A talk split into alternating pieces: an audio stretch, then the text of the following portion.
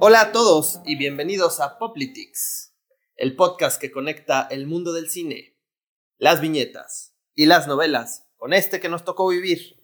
Mi nombre es Diego Mendicuti y me acompaña el licenciado Jorge David Lugo.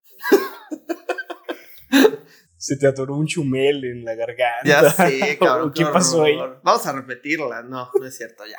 Ya estamos aquí, chingue su madre.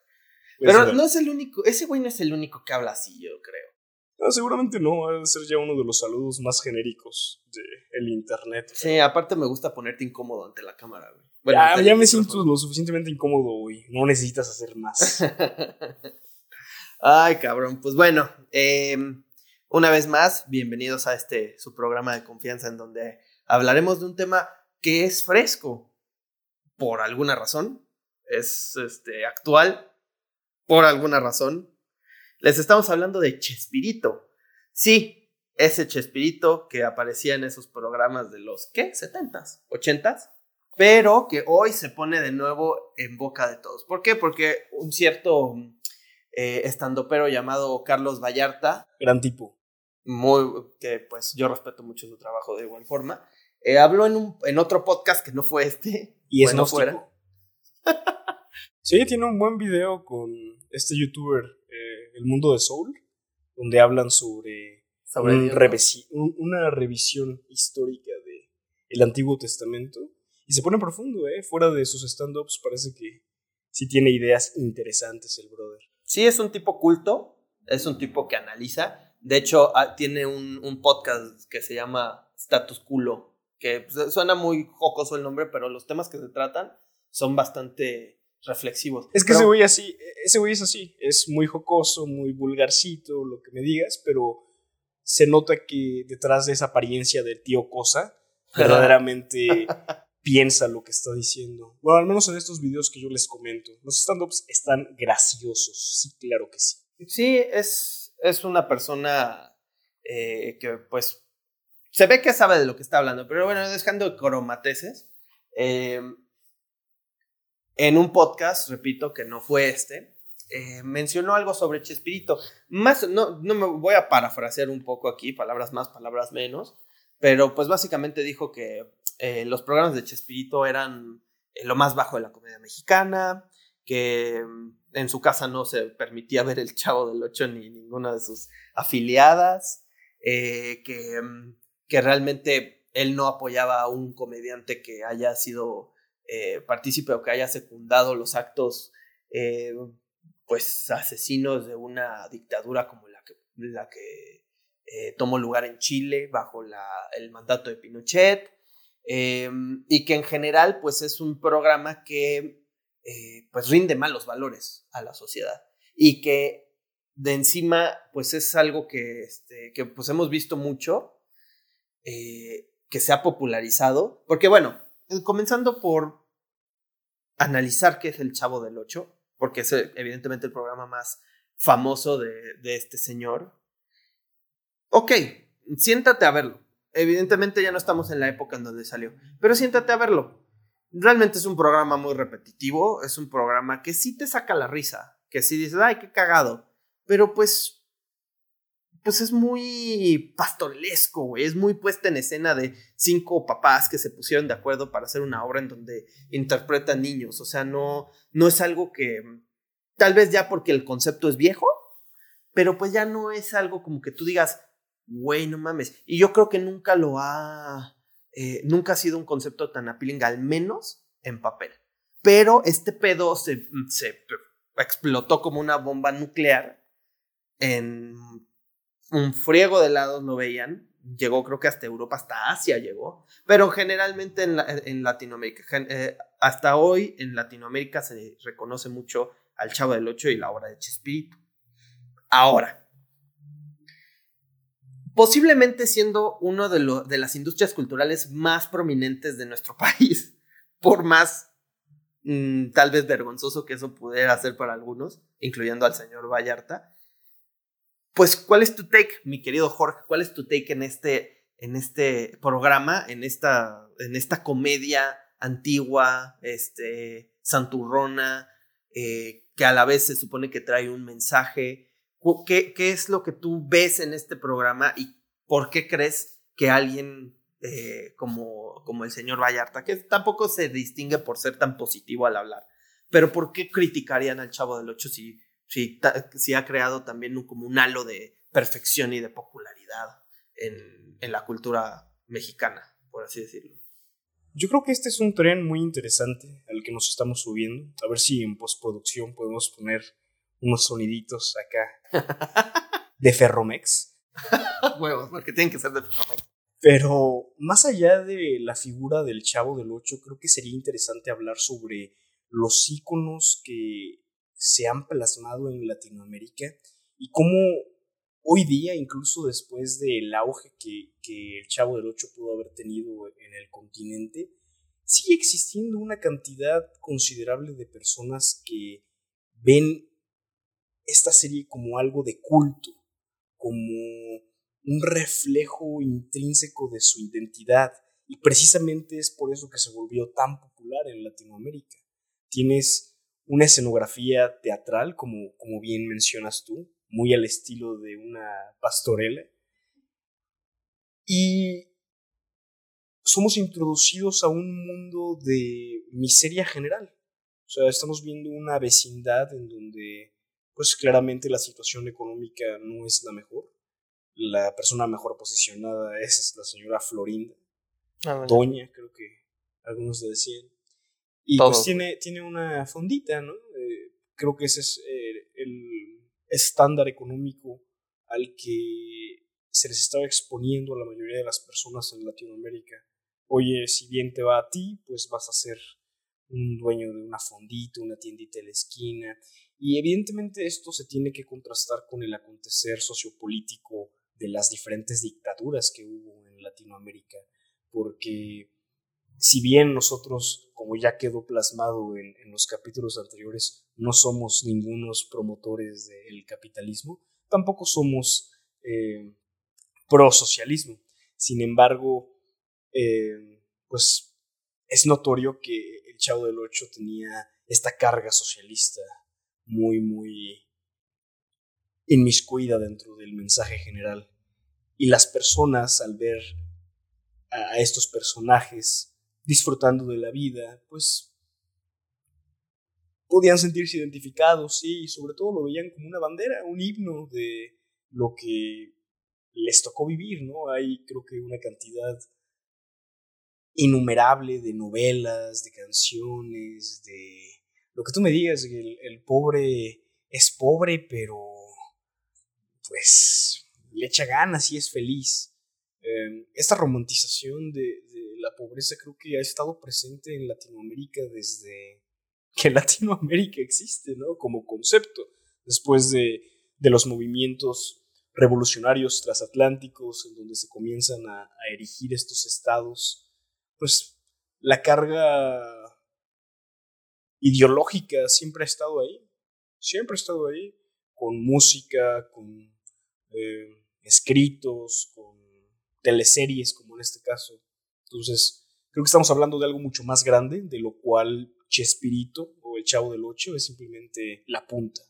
Es lo más conocido por haber sido lo más popular y, definitivamente es un fenómeno digno de estudiarse. Pero en, en, este caso, o sea, tú planteas como que es una idea socialista la que, la que, la que es el, el, eh, la que viene como subtexto en el, en el Chavo del Ocho. No necesariamente socialista. Porque, podría también, ser derechista. Sí, claro. O sea, es el, el, capitalismo. el rico diciéndote, ¿sabes qué? La pobreza es un, es un lugar cómodo, güey. Sí, sí, sí. ¿No? O sea, nadie tiene por qué sentirse avergonzado de ser, este, de, de, ser un perdedor en el sistema, del sistema. Bueno, se dice mucho que el sistema en el que estamos viviendo hoy no es completamente capitalista, sino que tiene lo peor del capitalismo neoliberal y lo peor del socialismo totalitario. Por eso trajimos la cuarta transformación, papá. Sí, es. Abajo el neoliberalismo, chinga. No es cierto, ¿eh? Para que no se vayan a ofender. es solo un aquí somos, aquí somos apartidistas. Y Quédense en el podcast. No te desconectes, no te desconectes, chinga. Tampoco estamos muy a favor de ninguna ideología en particular. Pero, pues sí, ya que lo mencionas, creo que, que este programa funciona para ambos sistemas. Sí, exacto para promover la aceptación de la situación en la que te tocó vivir sin verdaderamente cuestionar la estructura que condiciona ese estado.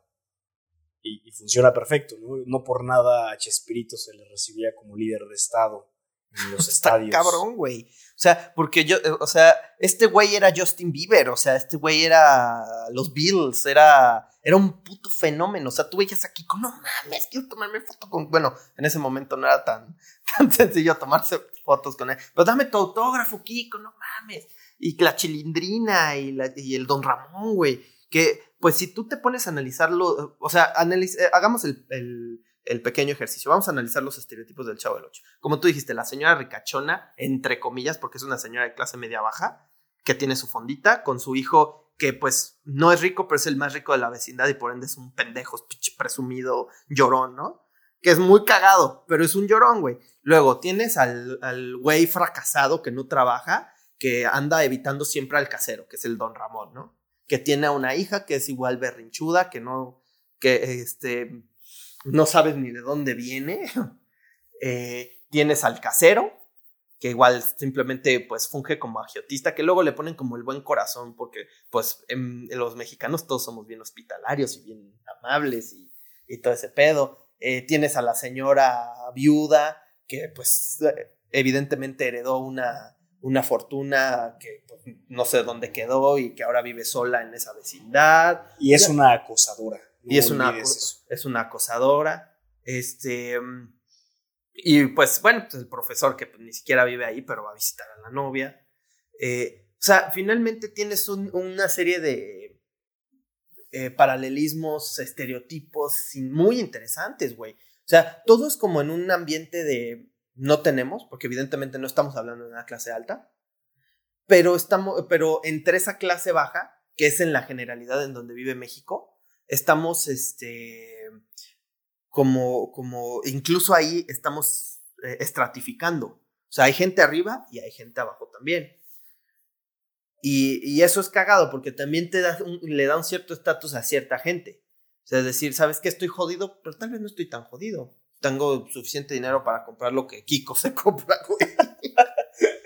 Sí, es poner un techo muy específico. Como mencionábamos al inicio, doña Florinda evidentemente no es una persona opulente, pero por contraste lo es. Digo, si el antagonista de Kiko, que vendría siendo el chavo dentro de este universo, vive, en un barril, pues... El chavo verso. Claro, claro, que, la señora Florinda está muy bien. Y, sabes, ya, ya pensándolo un poco más eh, en cuanto al formato que se utiliza, creo que El Chavo del Ocho es una de las series, si no la primera, una de las más longevas, en donde tenemos protagonistas no adultos. Si bien los actores eran personas ya de la mediana o tercera edad incluso, la representación es de infantes. Y creo que este también es uno de los puntos más importantes que, que tuvo la serie, o al menos es uno de los ganchos más representativos.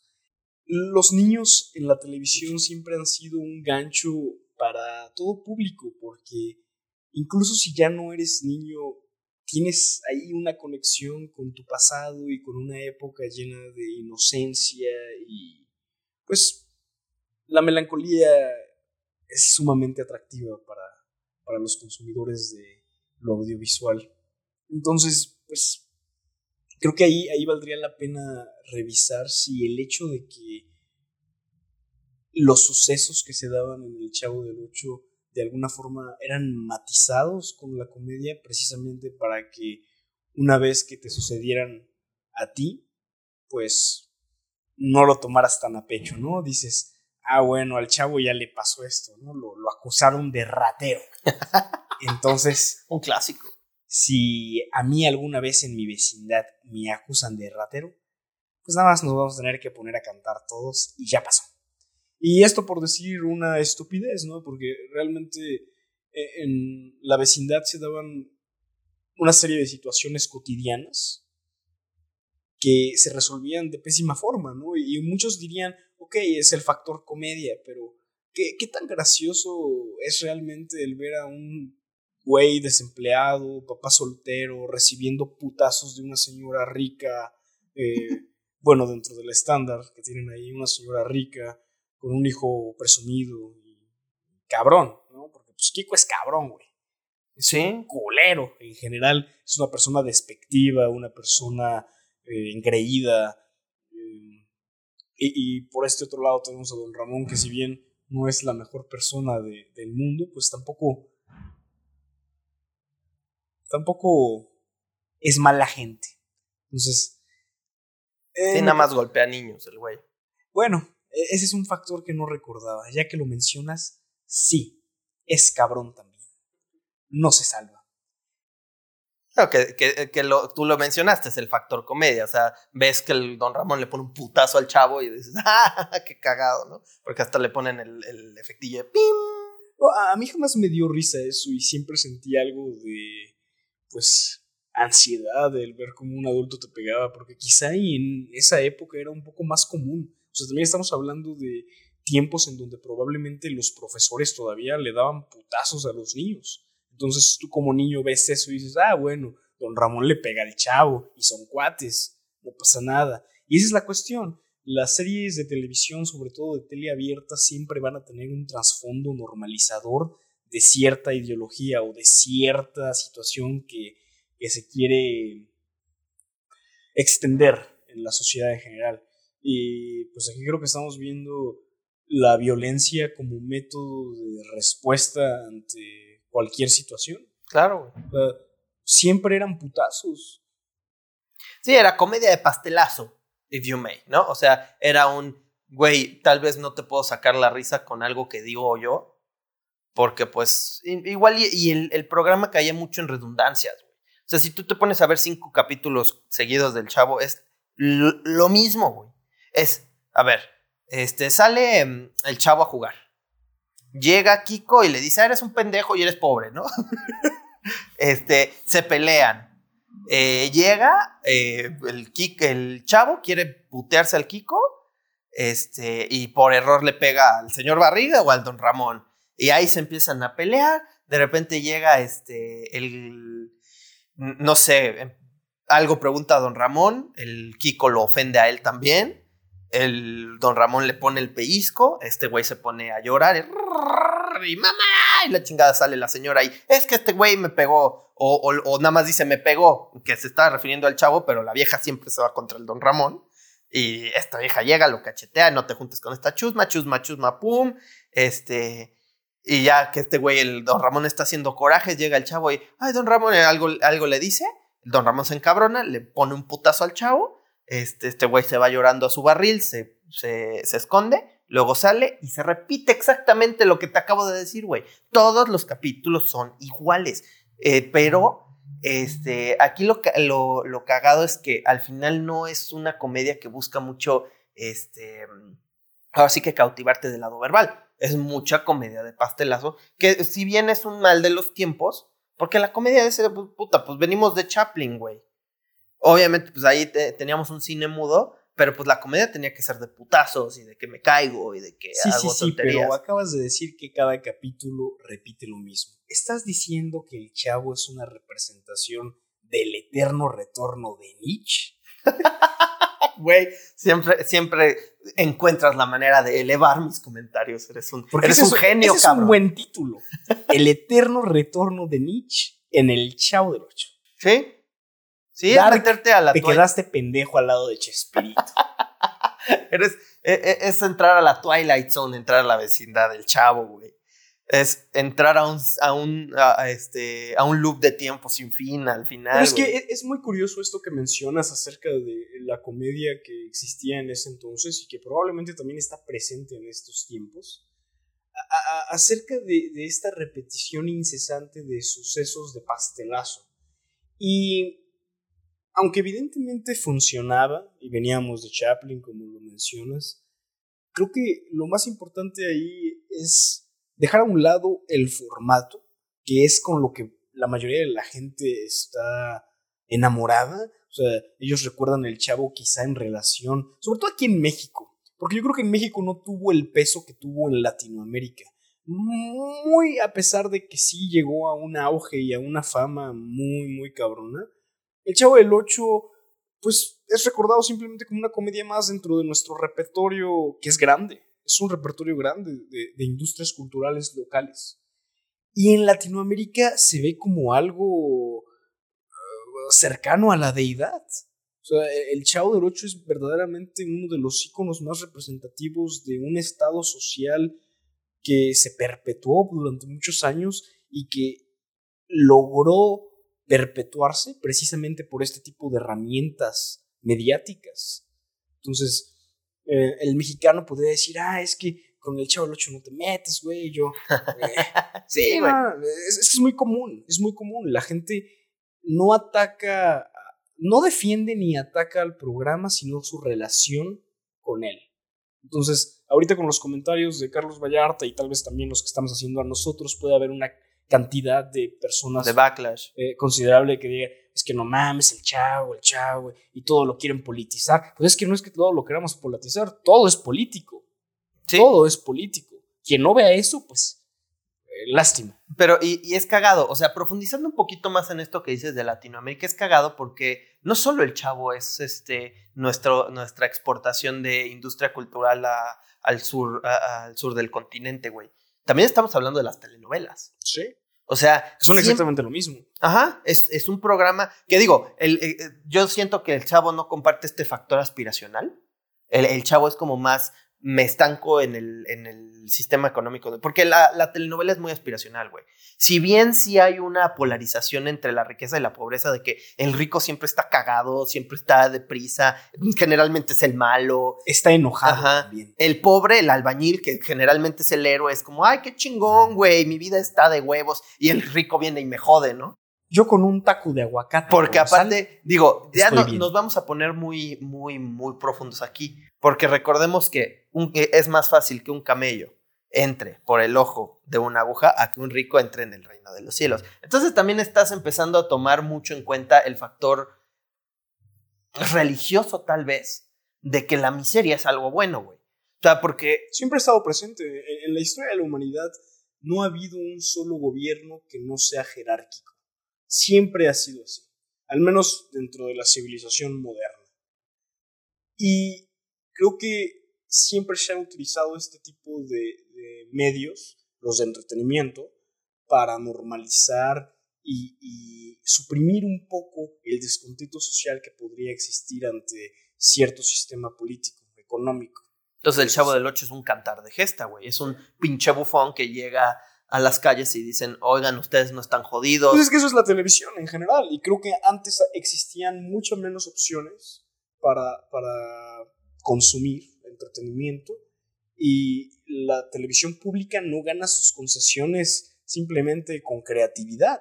Evidentemente ahí hay tratos políticos muy fuertes. El conseguir una concesión federal para transmitir contenido a nivel nacional no es nada sencillo.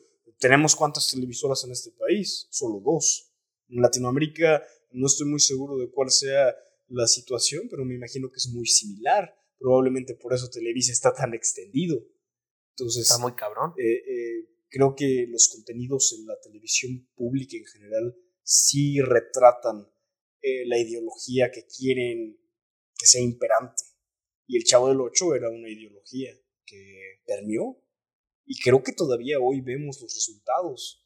Por eso el enojo de Carlos Vallarta, quizá, porque todavía es notorio cómo la influencia de esta serie, junto con todas las demás, porque no es nada más el Chavo del Ocho. Chavo del Ocho, como decíamos, es la punta del iceberg, pero ya bien lo dijiste. Las novelas, eh, las puestas en escena teatrales, que hay generalmente en el teatro de la Ciudad de México, fuera de un par de cositas muy selectas de vez en cuando. Pues son las comedias de con la güereja y Eugenio Derbez y chinga tu madre, o sea.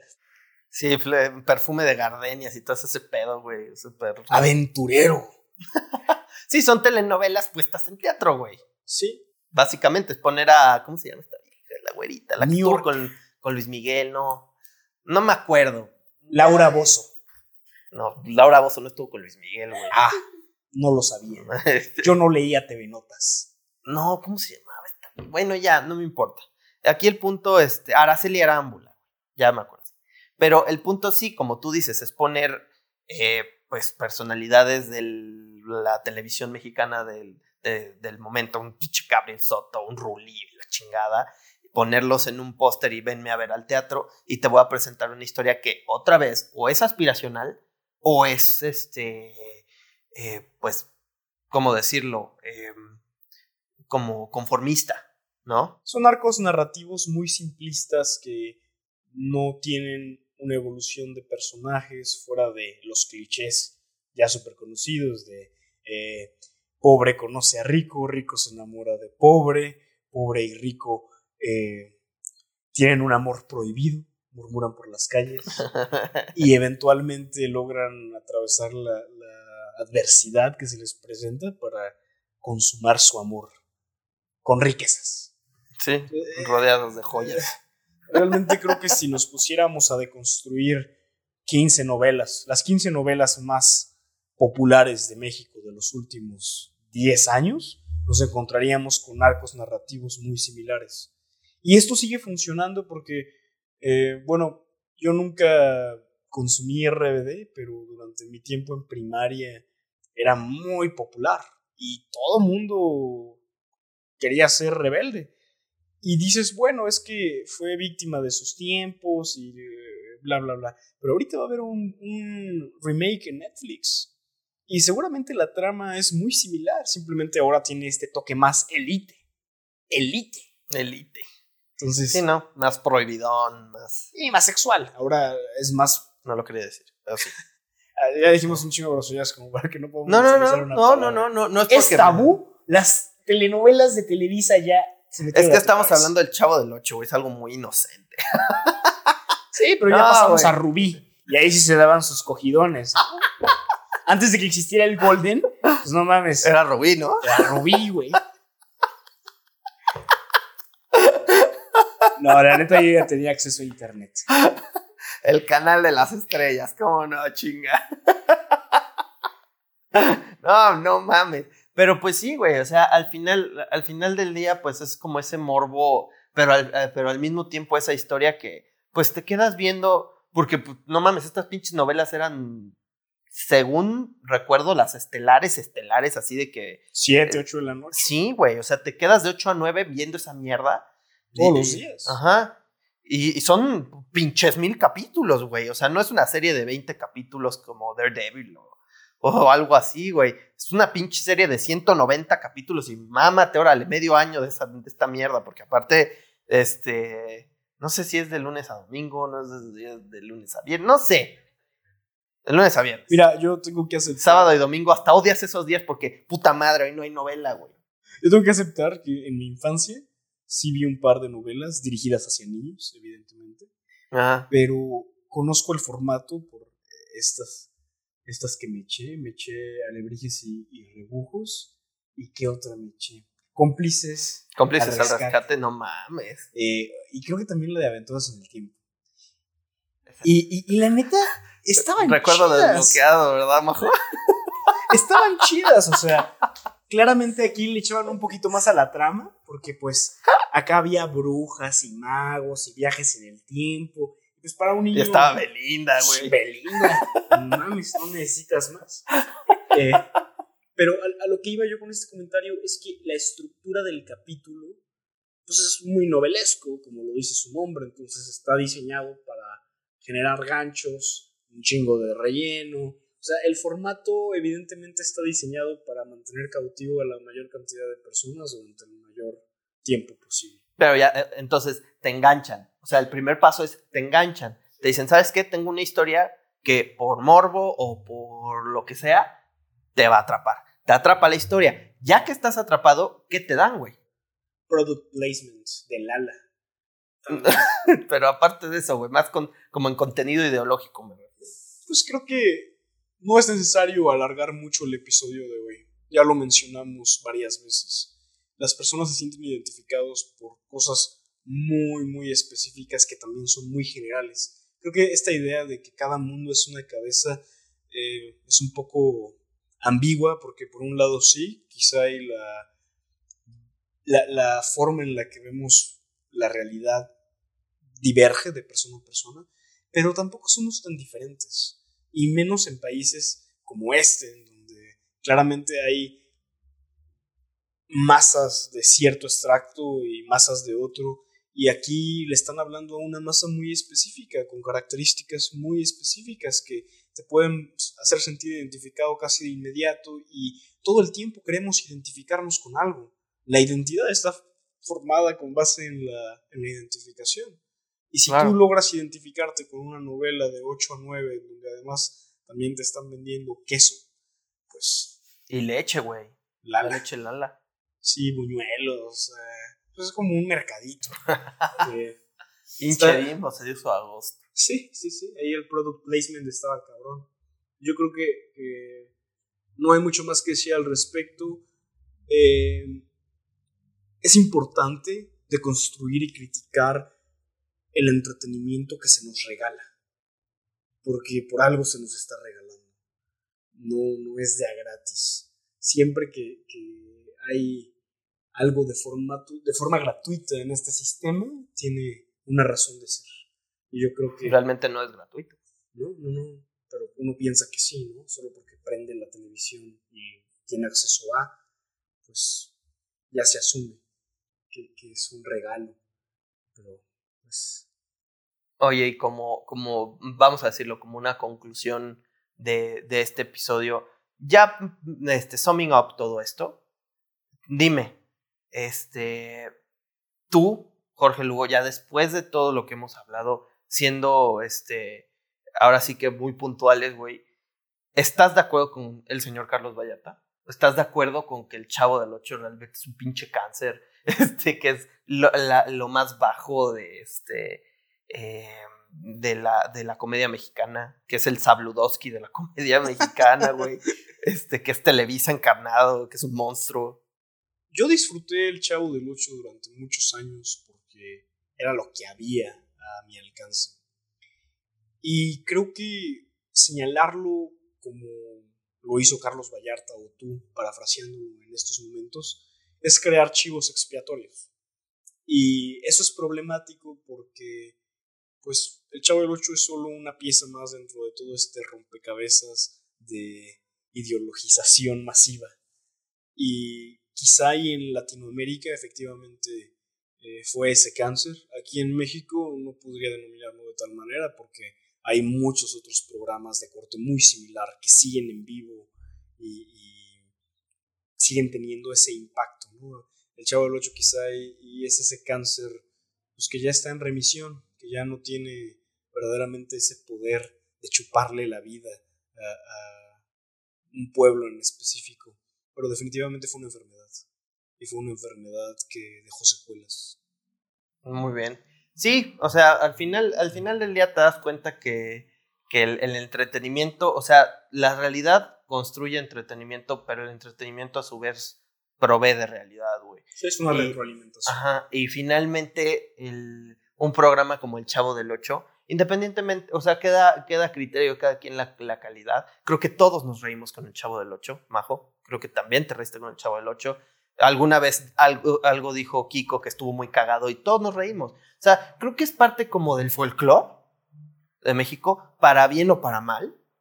Creo que al final del día tú diste, tú diste en el clavo, güey. Es, este, pues ver, eh, o sea, de construir lo que uno ve. Si te están regalando algo, no solo agarrar, eh, agarrarlo y aceptarlo y incluirlo en tu vida como algo inamovible, es cuestionarlo, es decir, ¿sabes qué? ¿Qué significa esto que me están dando? Y creo que al final del día, este, a pesar de que todo es político, como tú bien lo dijiste, pues puedes llegar a un punto en donde apagas tu, cerebro, güey, y te pones a ver algo y dices... Sí, se vale. Durante la pandemia una de las cosas que me permitió seguir a flote mentalmente hablando fue Malcolm. Y Malcolm tampoco dista mucho de la comedia de pastelazo de Chespirito. es más reflexiva. Sí, pero... quizá hay, y hay un poco más de crítica social y hay una evolución de los personajes mucho mejor elaborada que, que El Chavo del Ocho, definitivamente. Es otro tema de conversación para futuro. Pero ese, ese, para que veas Malcolm, ese sí dicen que es una oda al socialismo. Podría serlo pero ya sería un tema en el que nos meteríamos por muchos minutos. Pues bueno, en conclusión, aquí no se está ni en contra ni a favor del Chavo del Ocho. Creo que fue parte de la infancia de muchos mexicanos y lo seguirá siendo, para bien o para mal. Como tú dices, una enfermedad en remisión. pero que sigue siendo una enfermedad que si no lo deconstruyes y si no lo cuestionas y si no dices, a ver, ¿qué pedo con esto? Pues finalmente va a acabar este, afectando. Pero pues también hay que tomar en consideración que el chavo no es el único. El chavo no, para nada es el único que, que trata estos temas, que romantiza. Puta, tendrías que irte hasta Pedro Infante, hasta Cantinflas, para que un comediante se disfrace de pobre y diga, no mames, es que mi tortita de jamón es lo mejor que me pudo pasar en el día y que sea como algo muy aspiracional, muy Y en Hollywood también, en casi cualquier industria del entretenimiento, esta narrativa está presente. Y ya para concluir, como dijimos hace un rato, es válido ver cualquier tipo de contenido siempre y cuando seas consciente del mensaje que se te está dando. Si no tienes la noción mínima de cuál es la narrativa que, que el caballo de Troya está llevando hasta tu, tu más profunda psique, pues entonces ahí sí hay un problema. Mientras seas consciente de eso, puedes consumir lo que tú me digas. Hasta la rosa de Guadalupe se disfruta si sabes que es una mamada. Exacto. Ya escuchaban al experto. Pues bueno, les agradezco mucho haberse sentado, el habernos dado la confianza, el habernos dado su tiempo. Nosotros ya nos vamos. Este fue Poplitics, el podcast número uno de la televisión humorística. Muchas gracias y nos vemos en la siguiente emisión.